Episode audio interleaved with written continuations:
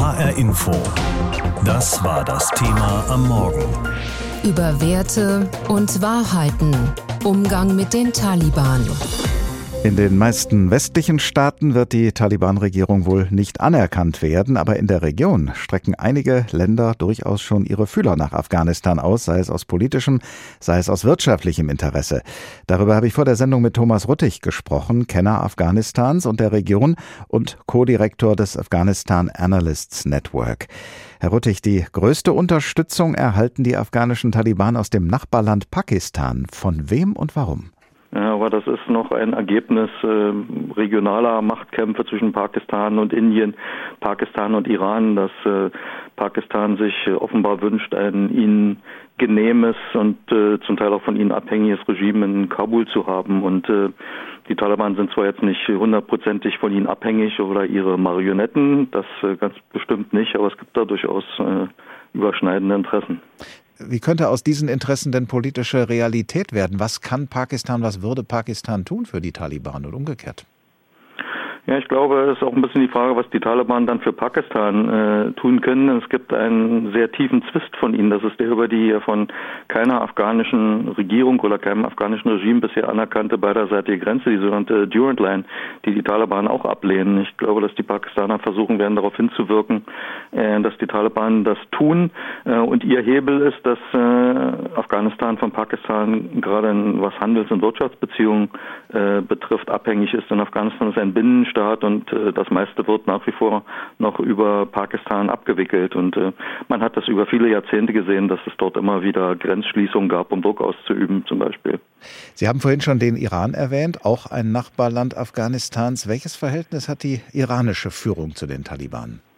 Ja, das hat sich über die letzten Jahrzehnte sehr stark gewandelt. Am Anfang äh, war der Iran mit einem schiitisch dominierten Regime äh, gegenüber den Taliban äh, sehr misstrauisch. Es gab da auch beinahe mal einen Kriegsausbruch, äh, als es bei Kämpfen in Afghanistan dann iranische Diplomaten oder Geheimdienstmitarbeiter ums Leben kamen. Aber in den letzten Jahren hat sich das gewandelt. Äh, Iran hat einfach auch die Realitäten in Afghanistan erkannt, hat sowieso schon relativ zeitig auch in Richtung der Taliban Hände ausgestreckt äh, und hat dann auch Taliban-Delegationen zu Besuchen in, in Teheran äh, empfangen, äh, hatte zum Teil damit zu tun, dass natürlich beide einen gemeinsamen Feind hatten, die Amerikaner, ähm, aber auch äh, inzwischen den Islamischen Staat, der als Konkurrenz zu Al-Qaida und in Afghanistan zu den Taliban entstanden ist.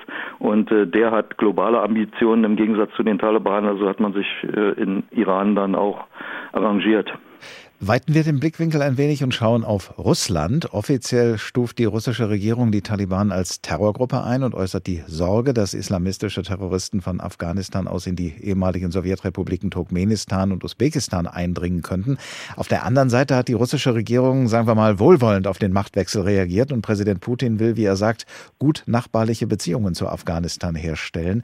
Wie sehen Sie denn Russlands Rolle in der Region? Ja, Russland hat sich sogar sehr wohlwollend gegenüber den äh, Taliban positioniert, was sicher auch mit dem globalen Wettbewerb um außenpolitischen Einfluss mit den Amerikanern zu tun hat. Man hat ja äh, Konferenzen in Moskau organisiert, wo die Taliban auch mit offiziellen Delegationen waren. Äh, und es ist schon ein bisschen anachronistisch, dass die Taliban dort immer noch als terroristische Gruppe eingestuft werden, was unter anderem auch das Ergebnis hat, dass jede russische Zeitung, die die Taliban erwähnt, immer in Klammern schreiben muss, die von Russland Russland nicht anerkannt wird und als terroristische Gruppe eingestuft ist. Also da äh, hat man sich irgendwie ein bisschen selbst äh, überholt. Aber was in Russland auch eine Rolle spielt, ist ganz einfach, äh, dass man auch gerne sieht, dass die Amerikaner in Afghanistan gescheitert sind, so wie die Sowjetunion ja damals auch in Afghanistan gescheitert ist. Und die, da haben damals die Amerikaner eine Rolle gespielt und umgekehrt war das jetzt auch so. Und Russland sieht sich so jetzt in der Rolle einer, einer Schutzmacht der Taliban, kann man das so sagen? Soweit äh, würde ich nicht gehen. Ähm, sie achten vor allen Dingen auf die äh, früheren sowjetischen zentralasiatischen äh, Republiken, Usbekistan, Tadschikistan, äh, Turkmenistan. Ich glaube, die Russen äh, haben genug Erfahrung mit Afghanistan, um sich da doch äh, etwas auch, äh, um da eine Entfernung mit aufrecht zu erhalten und sich nicht zu sehr zu engagieren. Ähm, aber gleichzeitig will man halt tatsächlich verhindern und da ziehen die Taliban ja am selben Strang, dass international aktive Terrororganisationen dann von dort wieder arbeiten. Ähm, da gibt es gemeinsame Interessen. So, dann wäre noch ein Blick nach China wichtig. Man wolle freundliche und kooperative Beziehungen zu Afghanistan, heißt es aus Peking. Was ist das für ein Interesse? Ein politisches, ein wirtschaftliches? Es ist vor allen Dingen ein politisches Interesse, was mit äh, Terrorismusbekämpfung zu tun hat. Äh, China hat schon sehr lange, äh, wenn auch nicht sehr offizielle Beziehungen zu den Taliban und Hauptaugenmerk war immer, dass bewaffnete uigurische Gruppen, die sich zum Teil mit den pakistanischen, zum Teil mit den afghanischen Taliban verbündet haben und dort auch Unterschlupf gefunden haben, eben davon abgehalten werden, auch in China aktiv zu werden von Pakistan oder Afghanistan aus.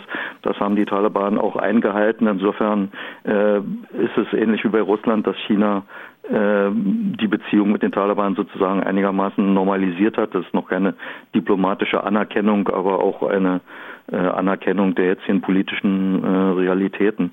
Wirtschaftsinteressen Chinas in Afghanistan sind, glaube ich, äh, hat, hat es gegeben. Man hat versucht, dort eine große Kupfermine zu entwickeln. Das hat nicht geklappt, auch wegen des Krieges und auch wegen der fehlenden Infrastruktur. Ähm, aber die sind im Großen und Ganzen doch eher überbewertet äh, worden. Afghanistan ist für China weit, weit weniger wichtig als zum Beispiel Pakistan. Wie das Welternährungsprogramm der Vereinten Nationen mit der Lage in Afghanistan umgeht, welche Hilfe es den Menschen dort leisten will nach dem Abzug der westlichen Truppen, nach der Machtübernahme durch die Taliban und angesichts der völlig ungewissen Lage in Afghanistan, das berichtet jetzt Lisa Weiß. Sie ist unsere Korrespondentin in Rom, denn dort hat das Welternährungsprogramm seinen Sitz, weit entfernt also von der afghanischen Hauptstadt, aber trotzdem in engem Kontakt mit ihr. Es ist schon dunkel in Afghanistan, als Andrew Patterson sich aus seinem Büro in Kabul zuschaltet. Die Internetverbindung ist schlecht, immer wieder reißt sie ab. Patterson ist der stellvertretende Regionaldirektor des Welternährungsprogramms der Vereinten Nationen für Afghanistan. Er ist geblieben, während viele andere westliche Ausländer so schnell wie möglich das Land verlassen haben. Denn er und seine Kollegen haben eine Mission. 14 Millionen Menschen in diesem Land haben keinen gesicherten Zugang zu Nahrungsmitteln. Über zwei Millionen Kinder sind unterernährt und wir versuchen Essen zu ihnen zu bringen. Immer noch, auch nach der Machtübernahme der Taliban. Ja, natürlich, die Situation sei schwierig, sagt Patterson. Besonders in Kabul rund um den Flughafen sei die Sicherheitslage nicht gut. Aber paradoxerweise ist der Rest des Landes seiner Ansicht nach tendenziell sicherer geworden. Es wird weniger gekämpft. Pattersons Gelassenheit könnte auch daran liegen, dass seine Organisation Erfahrung hat mit wechselnden Regimes in Afghanistan. Seit 1963 ist das Welternährungsprogramm in Afghanistan aktiv. Die Mitarbeiter haben Sowjets, Mujahedin, Taliban und westliche Truppen das Land kontrollieren sehen. Wir haben die ganzen letzten Jahre hindurch Nahrungsmittel in Afghanistan verteilt, während verschiedene Gebiete innerhalb Afghanistans langsam unter die Kontrolle der Taliban gerieten, besonders in ländlichen Regionen. Vor ein paar Wochen haben die Taliban schon praktisch das ganze Land kontrolliert, mit Ausnahme der großen Ballungszentren. Dass der Flughafen momentan nicht nutzbar ist, ist für das Welternährungsprogramm ebenfalls nicht entscheidend. 60 Prozent der Lebensmittel, die die Mitarbeiter verteilen, kommen aus dem Inland. Der Rest wird auf dem Landweg aus Usbekistan, Pakistan oder Turkmenistan nach Afghanistan gebracht. Was die Machtübernahme der Taliban aber jetzt konkret für die Arbeit der Helfer vor Ort bedeutet, sei noch unklar, sagt Patterson. Die Essensverteilungen sind in den meisten Regionen wieder angelaufen, nur in Herat und Kabul gibt es größere Probleme. Und dann ist da noch die Frage, wie geht es weiter mit den Frauen? 20 Prozent unserer Mitarbeiter sind Frauen. Wir hätten gerne mehr und wir wollen auch, dass die, die wir einstellen, zur Arbeit kommen können, vor Ort sein können, ihre normalen Aufgaben erledigen können.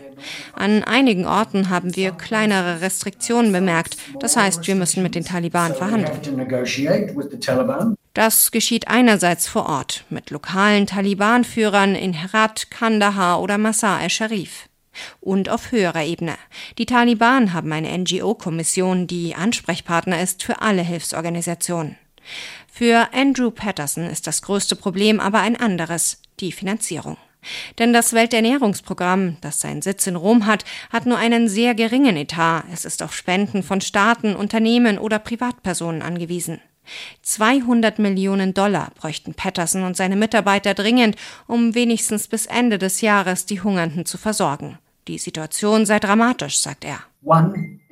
Erstens, wir haben bald keine Nahrungsmittelreserven im Land mehr. Wir geben die Lieferungen aus, die wir bekommen haben. Wir brauchen also Nachschub. Zweitens, der Winter steht vor der Tür. Und das folgt auf eine Dürre, der zweiten in drei Jahren in diesem Land. Der Ertrag ist um 40 Prozent gesunken. Die lokalen Pflanzen sind nicht gewachsen oder haben nicht getragen. Und vor allem, die Gelder müssten schnell fließen, damit das Welternährungsprogramm wieder einkaufen kann. Denn ansonsten werden die Nahrungsmittel schon Ende September, Anfang Oktober ausgehen, befürchtet Patterson. Zum Umgang mit den Taliban gehört zunächst einmal ein Blick auf das, was von ihnen zu erwarten ist, mutmaßlich. Ihr erklärtes Ziel ist die Errichtung eines islamischen Emirats. Gelten sollen die Regeln der Scharia. Und was das bedeuten kann, hat sich vor 20 bis 25 Jahren gezeigt, als die Taliban schon einmal die Herrschaft über das Land übernommen hatten. Musik, Sport, Bilder und Fernseher waren damals verboten in Afghanistan. Die meisten Schulen und Universitäten waren geschlossen. Frauen mussten die Burka tragen und durften nur in männlicher Begleitung das Haus verlassen. Und wer sich nicht anpasste, wurde getötet. Dementsprechend groß ist die Angst vieler Menschen, dass sich all das nun wiederholt und dementsprechend viele Menschen versuchen deshalb ja auch aus dem Land zu fliehen. Auf der anderen Seite wird es aber auch viele Menschen in Afghanistan geben, die die Machtübernahme der Taliban befürworten, denn ganz ohne Rückhalt in der Bevölkerung hätten sie wahrscheinlich nicht so stark werden können, wie sie jetzt sind. Was also wird nun aus Afghanistan? Idris Nasseri ist in Kabul aufgewachsen und kam als Kind nach Deutschland, nachdem seine Eltern aus Afghanistan geflohen waren. Er ist heute Juniorprofessor für islamisches Recht an der Universität Paderborn. Vor der Sendung habe ich mit ihm gesprochen.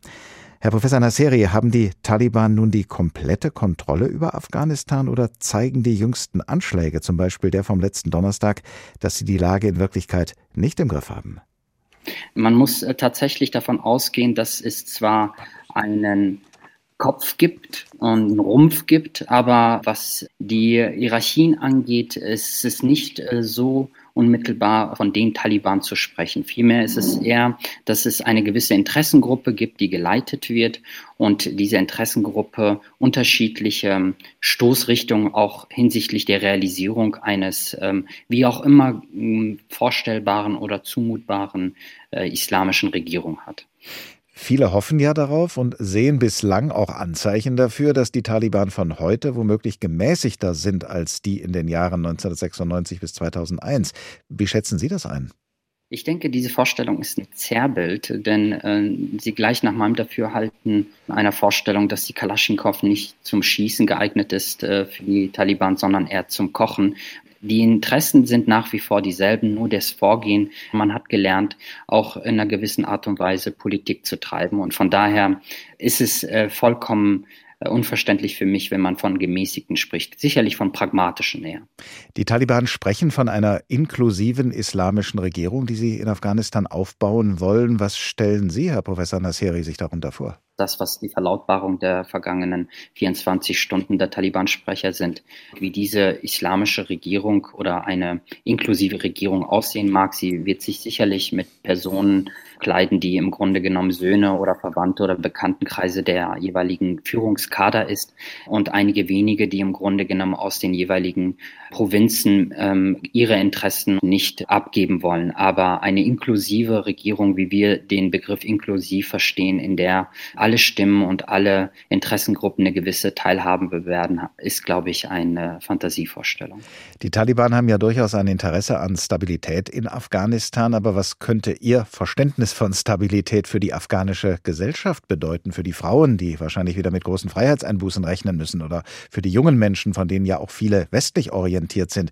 Wie wird sich die afghanische Gesellschaft unter den Taliban entwickeln? Wenn sie es schaffen, wirtschaftlich eine Perspektive aufzuzeichnen, die notwendigerweise voraussetzt, dass eine kooperative äh, Haltung gegenüber internationalen äh, Staatengemeinschaft konzipiert wird. Damit wird im Grunde genommen die nächsten Wochen und Monate letztendlich die Regierung oder die Herrschaft sich ähm, erklären müssen. Wird das Ihrer Ansicht nach genauso werden wie vor 20 Jahren die Herrschaft der Taliban, alle diese Dinge, die ich eingangs genannt habe? Ich denke, die äh, Taliban-Herrschaft wird äh, sicherlich in ihrer konkreten Form keine andere sein. Es ist nach wie vor eine Terrorgruppe und sie bedient sich terroristischen ähm, Formen. Das zeigt sich besonders in der Angst der Bevölkerung, des Misstrauens der Bevölkerung, die in allen großen Städten und auch in vielen ländlichen Gebieten sich spürbar macht. Und in welcher Brutalität äh, sie ihre Interessen durchsetzen werden, das wird abzuwarten sein. Für wie groß und für wie stark halten Sie eigentlich die Opposition in Afghanistan? Gibt es Leute, die eine Widerstandsbewegung gegen die Taliban anführen könnten? Nun, äh, von einer Opposition in Afghanistan auszugehen, erscheint mir etwas schwierig, weil wir noch gar keine Regierung oder keine Herrschaftskonzeption haben, gegen die sich in unserem Verständnis eine Opposition bilden kann. Aber wir können definitiv von Widerstand sprechen und von einer Widerstandsbewegung und sie ist gerade dabei, sich sozusagen zu formieren und hat sich bereits formiert in, im Panjshir-Tal mit Ahmed Massoud. Und ähm, dieser Gruppe haben sich schon bereits zahlreiche Interessengruppen und Widerstandsbewegungen angeschlossen, die in den vergangenen Wochen sich auch hinbewegt haben. Dazu gibt es äh, diverse Verlautbarungen. Und wir haben die ehemalige Interessengruppen beziehungsweise Personen wie äh, zum Beispiel Dostem oder den Sohn von dem äh, Nur Muhammad Atta, äh, der äh, ehemalige, sagen wir mal, Fürst von der Provinz Balch, dessen Sohn ebenfalls Widerstand schon bereits angekündigt hat. Und ich denke, das sind nur einige wenige Stimmen, die sich schon bereits kenntlich gemacht haben. Und jetzt wird es abhängen, wie weit die ähm, Taliban weitere Personen für sich gewinnen konnten. Und wir haben natürlich auch weitere Terrorgruppen, die den Taliban nochmal eine ganz andere Art des Widerstands nochmal vergegenwärtigen werden. Das heißt, Afghanistan bleibt ein Land voller Unruhe? Ich denke, es wird sich, solange keine Regierung, die das Vertrauen und die Legitimität der Gesellschaft genießt, nicht eine Art Ruhe finden, wie es das die afghanische Bevölkerung verdient hat. Das vielbeschworene gemeinsame Europa, das hat es im Afghanistan-Konflikt in den letzten Wochen nicht gegeben. Wieder einmal hat, flapsig gesagt, jeder sein Ding gemacht. Belgien zum Beispiel hat sich als erstes Land von der Rettungsaktion zurückgezogen, bereits letzte Woche Mittwoch. Frankreich wiederum hat schon drei Monate vor der Machtübernahme der Taliban mit der Evakuierung begonnen. Warum war Paris so viel schneller? Woher bezog es seine Einschätzung und warum teilte es die Informationen nicht mit den anderen EU-Staaten? Unterm Strich jedenfalls haben die Europäer bei der Evakuierung aus und in Kabul nicht gut zusammengearbeitet, worüber zu sprechen sein wird, heute beim Treffen der Verteidigungsminister in Ljubljana, wie auch über Europas Rolle in der Welt ohne größere Unterstützung der USA. Vielleicht war es ein Zufall, vielleicht aber auch nicht. Genau einen Tag vor dem Treffen von Europas Verteidigungsministern machte der amerikanische Präsident Joe Biden auch in Richtung Europa deutlich, dass eine Ära zu Ende geht. Bei der Entscheidung für den Afghanistan-Abzug gehe es nämlich nicht nur um Afghanistan, so Biden, sondern um Amerikas Rolle in der Welt. This decision about Afghanistan is not just about Afghanistan. It's about ending an era of major military operations to remake other countries. Die Zeit sei vorbei, daran ließ Biden keinen Zweifel. Die Zeit, in der Amerika versuchte, andere Länder durch Militäreinsätze von außen zu verändern. Europäische Verteidigungsexperten verstehen das als einen Weckruf. Eine Lehre aus dem Afghanistan-Einsatz will EU-Chefdiplomat Josep Borrell heute schon mit den Verteidigungsministern besprechen beim Treffen in Ljubljana. Borrell will eine schnelle militärische Eingreiftruppe für die EU. Eine solche Eingreiftruppe hätten die Europäer zum Beispiel in Kabul einsetzen können, um nach dem Abzug der Amerikaner die Evakuierungsflüge weiter abzusichern. Die EU muss in der Lage sein, so ein Problem wie den Flughafen in Kabul mittelfristig alleine zu lösen. Dazu ist sie derzeit nicht in der Lage, sagt der Experte für Sicherheitspolitik Johannes Farwig. Sie müssten solche Dinge gemeinsam üben. Das tun sie bisher nicht. Ihnen fehlt auch die Führungsfähigkeit, solche anspruchsvollen Operationen als Europäer zu machen. Und all das muss überwunden werden, wenn die Europäer in diesem Bereich ernst genommen werden wollen. Der Politikprofessor von der Universität Halle-Wittenberg wirft den Europäern vor, dass sie ihre durchaus vorhandenen militärischen Fähigkeiten bisher nicht besser koordiniert haben, auch nicht in Afghanistan. Die Regierungen laufen nach seiner Beobachtung immer noch der Illusion hinterher, dass sie mit nationalen Alleingängen weiterkommen. Die Europäische Union ist nicht krisenfähig und das muss sich schnell ändern, weil die Amerikaner eben nicht mehr die Rolle spielen, die sie äh, lange Jahre gespielt haben und Europa gewissermaßen im Schatten der amerikanischen Weltpolitik es sich mehr oder weniger gemütlich machen konnte. Diese Zeiten sind vermutlich unwiderruflich vorbei. Die schnelle Eingreiftruppe soll nach den Plänen von Chefdiplomat Borrell aus 5000 Soldaten bestehen. Die sollen innerhalb kurzer Zeit in Krisenländer verlegt werden können. Ganz neu ist die Idee nicht. Die EU hat schon Krisenreaktionskräfte, jedenfalls auf dem Papier, die sogenannten Battle Groups, aber die wurden noch niemals eingesetzt. Nirgends in der Europapolitik klaffen Wunsch und Wirklichkeit so weit auseinander wie in der Außen- und Sicherheitspolitik. Brüssel will geopolitisch gestalten, aber nach Einschätzung der Friedens- und Konfliktforscherin Hanna Neumann hat das beim Abzug aus Kabul nicht mal in Ansätzen funktioniert. Neumann ist Europaabgeordnete der Grünen und fordert eine gründliche Aufarbeitung. Wieso haben wir nicht es geschafft, die gemeinsame Evakuierungseinheit, die die Europäische Union hat, im Falle von Afghanistan auch zu aktivieren. Stattdessen handelten die Regierungen, als die Lage in Kabul sich immer mehr zuspitzte, zum großen Teil allein. Warum hat die Europäische Union noch nie die Battle Groups, also eine gemeinsame militärische Fähigkeit, die da ist? Eingesetzt? Die Fragen müssen beantwortet werden, fordert die Grünen-Politikerin. Die Mission in Afghanistan war nie ein europäischer Einsatz. Es war insbesondere in den letzten Jahren ein von der NATO geführter Einsatz, an dem sich einzelne Mitgliedstaaten beteiligt haben. Ob die EU-Verteidigungsminister darüber heute eine offene Debatte wagen, in der alles auf den Tisch kommt, das ist offen.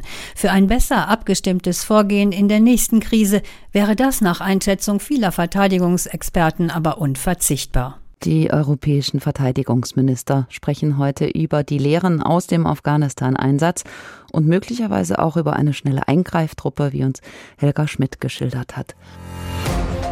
HR Info. Das Thema. Wer es hört, hat mehr zu sagen.